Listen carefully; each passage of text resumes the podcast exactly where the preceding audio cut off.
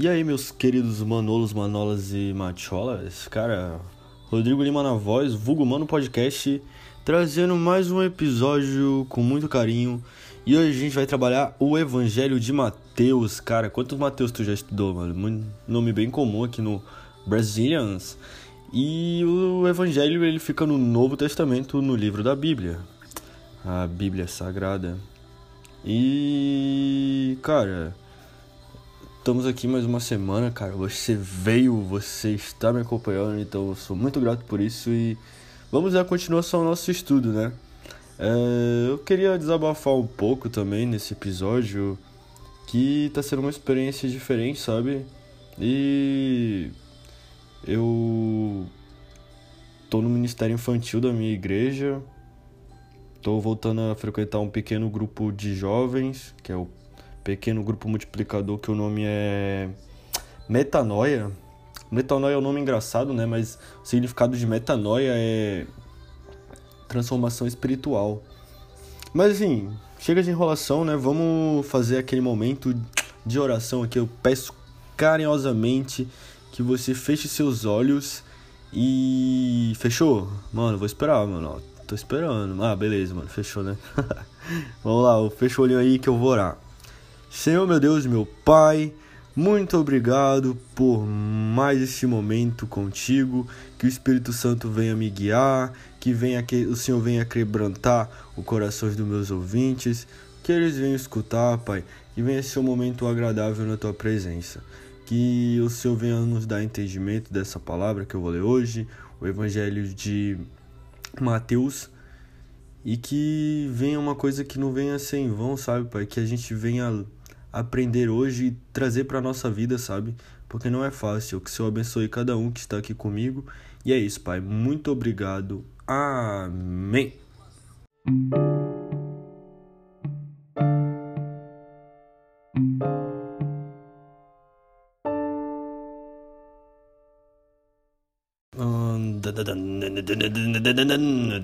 Mano, é. Como eu tô testando os formatos pra como ter uma leitura aqui com vocês, hoje a gente vai ler juntos, sabe? E aí. Vamos, vamos ver como é que vai ser. Cara, o primeiro capítulo de Mateus é os antepassados de Jesus Cristo. E, cara, é enorme, cara. Eu vou falar alguns nomes, mas é muito. É tipo uma página inteira só de nomes. Abraão, Isaac, Jacó, Judá, Pérez, Esron. Depois tu vai lá na Bíblia lá e abre lá em Mateus capítulo 1 e tu lê, cara. Quando eu fiz um devocional um tempo atrás, eu li assim e é muito detalhado. O nascimento de Jesus Cristo. Ah, nas... Jesus nasceu em um. Era tipo um negócio de cavalo, um celeiro. Príncipes visitantes do Oriente vieram seguindo as estrelas para ver o Filho de Deus. Cara, eu sei que os poderosos, os caras que tinham poder, mandaram perseguir o neném Jesus Cristo e mataram, mandaram matar todos os nenéns, cara, porque ia nascer o rei, sabe? Uh, aí Jesus fugiu pro Egito. Uh, uh, João, João Batista preparou o caminho, a gente trabalhou isso. Que nem eu falei pra vocês, o Evangelho ele é, é a mesma história, só que escrita em perspectivas diferentes dos discípulos, né? Então aqui ele vai falar também sobre João Batista preparando o caminho, que nem a gente trabalhou lá no Marcos. A, a tentação de Jesus, cara. Jesus foi tentado. Ó, em seguida, Jesus foi conduzido pelo Espírito ao deserto para ser tentado pelo diabo. Depois de passar 40 dias e 40 noites sem comer, teve fome. O tentador veio e lhe disse: Se você é o filho de Deus, ordene que essas pedras se transformem em pães. Jesus, porém, respondeu: As Escrituras dizem: Uma pessoa não vive só de pão, mas de toda palavra que vem da boca de Deus. Nossa, velho, muito linda essa palavra, né? Depois, Jesus foi atrás dos primeiros discípulos, o início do ministério de Jesus. Multidões começaram a seguir Jesus. Cara, aqui vem o Sermão do Monte, que é uma parte muito da hora. Uh, ó, vou ler algumas das coisas que eu grifei. Isso aqui eu grifei um tempo atrás. Felizes são vocês quando por minha causa sofrerem zombaria e perseguição, e quando outros, mentindo, disserem todo tipo de maldade a seu respeito. Alegrem-se e exultem, porque uma grande recompensa os espera no céu. E lembre-se que os antigos profetas foram perseguidos da mesma forma. Cara, tá aí, mano, eu não preciso nem comentar, mas a gente vai sofrer perseguição por ser um, um servo de Deus aqui na terra, sabe? A gente veio para servir, mas a gente vai ter uma recompensa, cara, lá no céu. Ah, outro. Portanto, quem desobedecer até o menor mandamento e ensinar outro a fazer o mesmo será considerado o menor no reino dos céus. Mas aquele que obedecer à lei de Deus e ensiná-la será considerado grande no reino dos céus. Profundo. Eu, porém, lhes digo: quem olhar para uma mulher com cobiça já começou cometeu adultério com ela em seu coração. Então não basta só você dar um beijinho. Você só de cobiçar nos seus pensamentos, você já está traindo a sua esposa se você estiver em um relacionamento.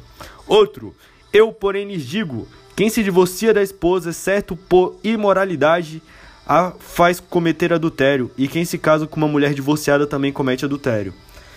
Caracas.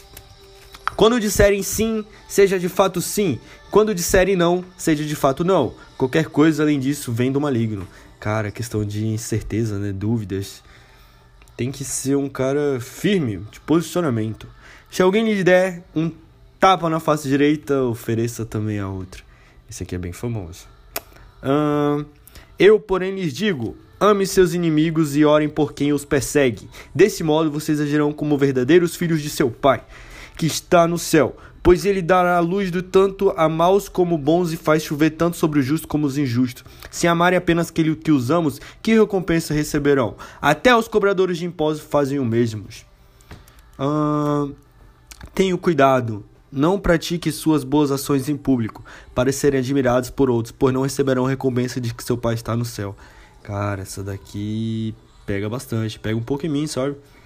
Tem Mano, é muito complicado tu tentar fazer as coisas esperando aplauso, né? Tipo. Cara, o próximo. Dê ajuda em segredo e seu pai que observa em segredos os recompensará. É isso aí. Mas quando orarem, cada um vá para o seu quarto, feche a porta e ore ao seu pai. Em segredo. Então seu pai que observa em segredo os recompensará. Não sejam como eles, pois seu pai sabe exatamente do que vocês precisam antes mesmo de pedirem. Deus sabe da, o que é melhor pra gente, sabe? É muito, muito bom saber disso. Seu Pai Celestial os perdoará se perdoarem aqueles que pecam contra vocês. Mas se vocês se recusarem a perdoar os outros, seu Pai não perdoará os seus pecados. Hum. Ensino sobre o jejum. Quando jejuarem, não façam como os hipócritas, que se forcam para parecer tristes e desarrumados a fim de que as pessoas percebam que estão jejuando. Eu digo a verdade, eles não receberão outra recompensa além dessa. Aham, aham. Seus olhos são como uma lâmpada que ilumina todo o corpo. Quando os olhos são bons, todo o corpo se enche de luz, mas quando os olhos são maus, o corpo se enche de escuridão. E se a luz que há em vocês é verdade escuridão, como é profunda essa escuridão? Cara, os olhos são a janela da alma, mano, né? Portanto, não se preocupe dizendo o que vamos comer, o que vamos beber e o que vamos vestir. Essas coisas ocupam o pensamento dos pagãos, mas seu Pai Celestial já sabe que vocês precisam. Busque em primeiro lugar o reino de Deus e a sua justiça, e todas essas coisas lhes serão dadas. Portanto, não se preocupem com o amanhã, pois o amanhã trará suas próprias inquietações. Bastam para hoje os problemas desse dia. Eu sofro muito de ansiedade, tomo medicamento, faço acompanhamento psicológico e essa palavra aqui é muito para mim, sabe? Ó, aqui, ó. Não julguem os outros. Não julguem para não ser julgados, pois vocês serão julgados pelo modo como julgam os outros. O padrão de medida que adotarem serão usados para medi-los. Eita. Portanto, se vocês que são maus sabem dar bom presente a seus filhos, quanto mais seu pai, que está no céu, dará bons presentes para os que pedirem. A porta estreita. Hum... Vocês os identificarão por os seus frutos. É possível colher uvas de espinheiros ou figos de erva daninhas? Da mesma forma, a árvore boa produz frutos bons, a árvore ruim produz frutos ruins. As árvores são a gente, os frutos são as obras que a gente faz para a obra do Senhor. Os verdadeiros discípulos. Nem todos que me chamam Senhor, Senhor entrarão no reino dos céus, mas apenas aqueles que de fato fazem a vontade de meu Pai que está no céu. Os falsos profetas. Os falsos profetas, né? Vai ser complicado. E. Muito bom, né? É... Eu tô passando aqui. Parábola do semeador. Mestres da lei do rei. Nossa, muito bom, velho. Tem bastante parábolas também em Mateus pra gente trabalhar. Quem sabe um dia, né? Mas a gente terminou a, o Sermão do Monte. E eu acho que até passou um pouco mais. Mas Mateus ele aborda aqui, ó, ó, um título: Discussão sobre o divórcio casamento, ó. Tudo tem tudo na Bíblia, mano. Tudo que tu precisa. As dificuldades que tu tá passando na tua vida, se tu buscar na Bíblia, ela vai ter uma mensagem para te ajudar, sabe? É muito bom, velho. O homem rico, a recompensa do discipulado, a parábola dos trabalhadores do vinhedo. Ó, essa daqui a gente também trabalhou em Marcos. Jesus cura dois cegos. Jesus purifica o templo. A parábola dos lavradores mal também a gente trabalhou. Impostos para César. Jesus critica os líderes religiosos da época dele, ó. Olha que doideira. Vamos passando. Vamos passando. Jesus fala de acontecimentos futuros. Eita. A parábola das dez virgens. A parábola dos três ver servos. Falei verso. A conspiração para matar Jesus. Judas se enforca. Os guardas no túmulo. A grande comissão. E galera, muito bom essa leitura, né? Espero que tenha tocado seu coração. E a gente chegou ao final desse livro maravilhoso de Mateus. Eu sei que eu fiz um grande resumo, mas é para não ficar maçante. Eu sei, tem muita gente que está começando a ouvir a palavra de Deus, então não quero que seja algo que venha a ser chato, né? E. Dan, dan, dan, dan. Galileu. Jesus, Jesus. Mano, chegamos ao final desse grande episódio de Mateus. Espero que, que do meu jeito, né, cara? Mas assim, vamos até o final, sabe? Muito obrigado aí por ter me aguentado até aqui nesse desse episódio. Se tu se sentiu bem aqui nesse momento comigo, dá aquela compartilhada que me ajuda bastante. Manda nos grupos dos WhatsApps, manda pros teus amigos, Posta no story do Instagram, tá ligado?